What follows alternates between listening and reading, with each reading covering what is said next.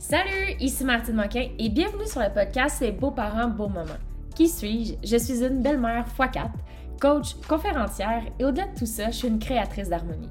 Je suis une experte en famille recomposée et je suis ici pour t'inspirer, te guider et surtout te donner les ressources nécessaires dans la construction et la fondation d'une famille recomposée, unie et harmonieuse. Ici, c'est parfait pour trouver les ressources et le support dont tu as besoin. Ici, tu pourras créer ton rôle selon tes désirs, sans jugement, car tout est possible. Ensemble, changeons le monde de la coparentalité un pas à la fois et ça commence par toi. Beaucoup de bonheur à toi et bon épisode. Hey, salut les beaux-parents, j'espère que ça va bien. Donc, tel que mentionné, je ferai un challenge de 30 jours podcast sur les problématiques des familles recomposées, étant moi-même spécialisée dans les familles recomposées. Donc, le sujet du jour, c'est comment puis-je gérer mon impuissance?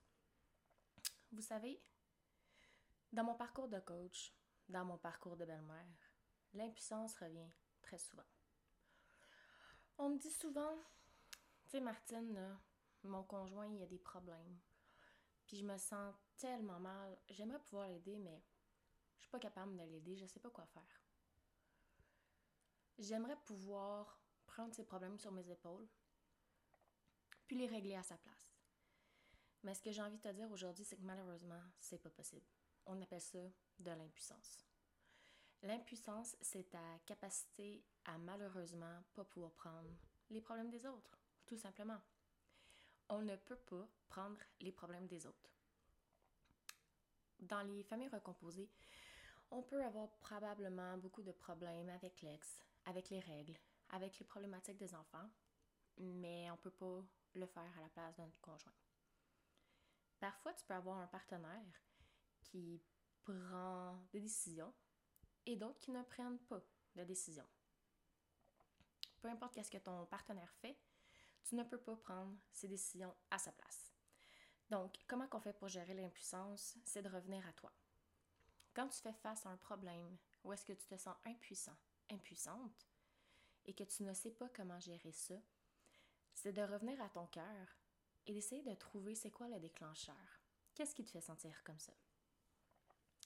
Si je te donne un exemple d'une de mes clientes en coaching privé récent, euh, son conjoint avait vraiment beaucoup de problématiques avec l'ex. L'ex, en fait, euh, elle n'élevait pas vraiment ses enfants et elle parlait toujours en mal du père de ses enfants. Quand les enfants revenaient, eh bien malheureusement, c'était problématique parce que les enfants disaient souvent Ah, papa, maman, elle dit ça de toi. Puis son conjoint avait vraiment beaucoup de peine. Puis tu sais, je le comprends. Je le comprends vraiment. Puis la belle-mère, elle, là-dedans, qu'est-ce qu'elle faisait? C'est qu'elle essayait de gérer son conjoint du mieux qu'elle pouvait. Elle essayait de le consoler, mais son conjoint était inconsolable. Parce que selon ma cliente, son partenaire est un excellent père. C'est vraiment pas facile d'être capable de gérer tout ça en même temps. Puis elle aimerait bien pouvoir prendre ses problèmes, pouvoir gérer la situation, aller parler avec l'ex, mais malheureusement, c'est pas possible. Donc, j'ai dû lui expliquer qu'elle devait revenir à ses propres déclencheurs et à ses propres émotions. Son déclencheur ici, c'était que son conjoint filait pas bien. Donc, elle, ça lui faisait vivre de l'impuissance, ça lui faisait vivre de la peine, beaucoup de peine. C'est ça qu'elle m'expliquait. Elle pleurait, puis elle me disait, tu sais, Martine, elle dit, je comprends pas. Elle dit, j'essaie de comprendre, mais elle dit, je comprends vraiment pas pourquoi elle agit comme ça.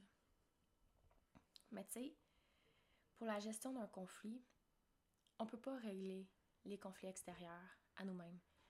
On peut seulement gérer ce que ça nous fait vivre à nous.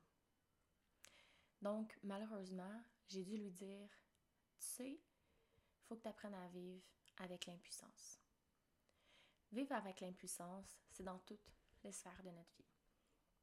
Que ce soit au niveau académique, que ce soit au niveau du travail professionnel, dans son couple personnel. Ah, gérer l'impuissance, c'est tellement, tellement pas facile. Et moi-même, dans mon parcours de belle-mère, j'ai dû apprendre à faire face à l'impuissance. Il y a un moment donné où est-ce que j'ai dû lâcher prise puis prendre soin de moi là-dedans. Donc, la première étape, c'est vraiment de découvrir ton déclencheur. Qu'est-ce qui te fait réagir comme ça face à l'impuissance? Ensuite, après avoir trouvé ton déclencheur, ça va être de voir qu'est-ce que ça te fait vivre. Si je reviens au, euh, au cas de ma cliente, elle, c'était de la peine. Ça lui faisait énormément de peine de voir que son conjoint souffrait. Donc, elle vivait beaucoup d'impuissance face à ça. Ensuite de ça, elle a dû apprendre à vivre avec cette impuissance-là et à être seulement présente dans l'écoute active. Si tu sais pas c'est quoi l'écoute active, je te conseille d'aller voir un épisode un petit peu plus haut dans le podcast. J'ai déjà parlé durant 10-15 minutes c'est quoi l'écoute active. Donc je te renvoie à l'écoute de ce podcast-là. Mais en gros, l'écoute active, c'est seulement d'écouter sans jugement, sans donner son opinion, seulement en écoutant, en étant présent et en posant des questions à l'autre pour s'assurer qu'on ait bien compris. Donc elle a vraiment appris à être seulement dans l'écoute active. C'est ce qu'il y a à faire de mieux dans ce temps-là. C'est ce qu'il y a de mieux à faire, l'écoute active, parce que, en toi puis moi, là, tu peux pas débarquer chez l'ex puis y dire ta façon de penser, ça va juste mettre du, de l'huile sur le feu. Fait que tu peux pas le faire, faut que tu apprennes à gérer tes propres émotions en lien avec le déclencheur. Et pour vivre avec ces émotions-là, c'est pas toujours facile. L'humain a tendance à rester dans le rationnel quand il est en colère. Le rationnel, c'est de rester dans son cerveau. C'est d'analyser, analyser et suranalyser. Essayer de trouver des solutions à des endroits où est-ce qu'il n'y en a pas.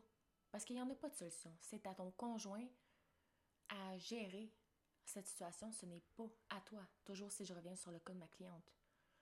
Il y a des choses que tu ne pourras pas gérer en tant que beau-père, en tant que belle-mère dans les situations de famille recomposée. Il va juste falloir que tu apprennes à lâcher prise et à gérer tes propres émotions. Il n'y a pas d'autre chose à faire. Ensuite de ça, pour descendre dans ton cœur, c'est ce qui est le plus important aussi, c'est de faire une place à ton émotion. Parce que tu sais, la colère, à un moment donné, ça va finir par te ronger et te gruger. La colère doit être vécue. C'est une émotion, c'est un sentiment et c'est pas nécessairement dangereux. Faut apprendre à le vivre. Donc, pour descendre dans son cœur, c'est quand même assez simple.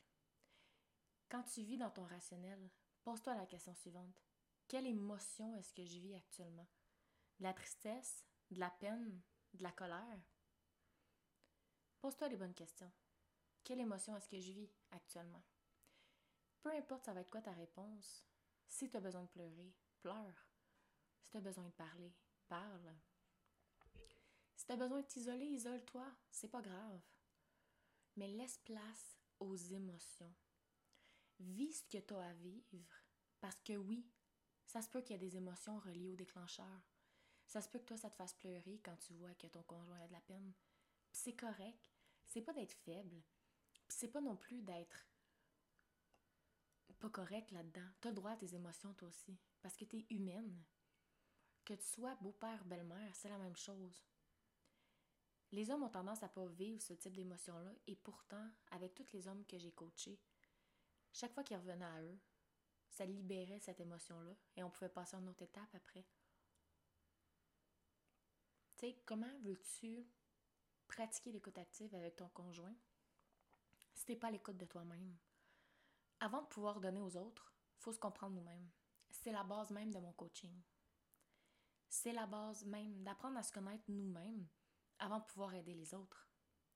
Ça revient un peu à dire je vais aider mes enfants à pas vivre de la colère et à parler et avoir une communication saine quand toi-même t'es pas capable de gérer ta colère, ça fait aucun sens. Faut que tu sois capable de revenir à toi, travailler sur toi, accepter ce qui est, accepter les émotions pour aider les autres autour de toi. C'est la base de l'aide.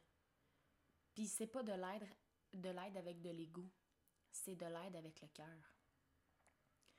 Donc, quand tu te sens impuissant, impuissante face à une situation donnée, demande-toi c'est quoi le déclencheur. Ensuite de ça, c'est quoi l'émotion que tu vis en ce moment? Et cette émotion-là, il faut que tu sois capable de la vivre. Physiquement, mentalement. Et ensuite de ça, trouve qu'est-ce qui te ferait du bien pour pouvoir digérer cette émotion-là. Mais il faut toujours que tu comprennes que les éléments extérieurs ne peuvent pas être contrôlés. Les situations extérieures, ça n'a pas rapport à toi. Tu pourras jamais les contrôler. La seule façon de bien vivre avec l'extérieur, c'est de bien vivre avec son propre intérieur, avec son propre monde émotif. Et c'est pour ça dans tout dans la vie. Et c'est quand moi j'ai compris que mon monde émotif était aussi important que le reste que j'ai été capable d'ouvrir la clé à mon bonheur dans la vie. C'est en apprenant à vivre mes émotions que j'ai eu la facilité ensuite à pouvoir faire des choses qui me faisaient plaisir, à être capable de dire non, à pratiquer la communication authentique, l'écoute bienveillante. Puis, à un moment donné aussi, à mettre mes limites, mes besoins. S'écouter, c'est tellement important. Il y a des jours, là, où est-ce que mon corps me faisait tellement mal que je prenais des analgésiques tous les jours. Puis je me demandais pourquoi, parce que je m'étais pas, je m'étais pas blessée, je m'étais pas entraînée. Je me demandais pourquoi mon corps réagissait comme ça. C'est parce que je faisais pas de place à mon monde émotif. C'est pour ça mon corps me parlait. Mon corps, mon corps me disait que j'étais stressée, que j'allais pas bien, parce que les émotions, je les laissais pas passer. Donc mon corps réagissait à ça. Mon corps réagissait à l'accumulation de mes émotions, à l'accumulation de mes colères, à l'accumulation de tout ce que j'étais pas capable de dire. Un coup que ça, été capable de comprendre que mon monde émotif était super important et à libérer mes émotions, mes sentiments, je vous jure, là, ça a été la clé, la clé de mon bonheur. Et c'est ce qui fait aujourd'hui que je suis capable d'enseigner aux autres. D'enseigner c'est quoi son monde émotif. D'enseigner à quel point c'est beau être beau-parent, mais que malgré que tu es beau-parent, être beau-parent c'est un don de soi, mais avant d'être un don de soi, faut que ça passe par soi. Si depuis un moment tu cherches à créer plus d'harmonie au sein de ta famille recomposée, j'ai construit un outil spécial afin que tu puisses combler ton besoin, être heureux et créer une famille unie. Alors si ça résonne en toi, la prochaine étape est d'aller télécharger sur mon site web cet outil que j'ai créé et qui se nomme Créer de l'harmonie au sein de sa famille recomposée au www.martinemoquin.ca. Cet outil est gratuit et t'aidera vers une démarche familiale extraordinaire. Tu pourras le télécharger via mon site web qui est dans la description de l'épisode. Beaucoup de bonheur à toi.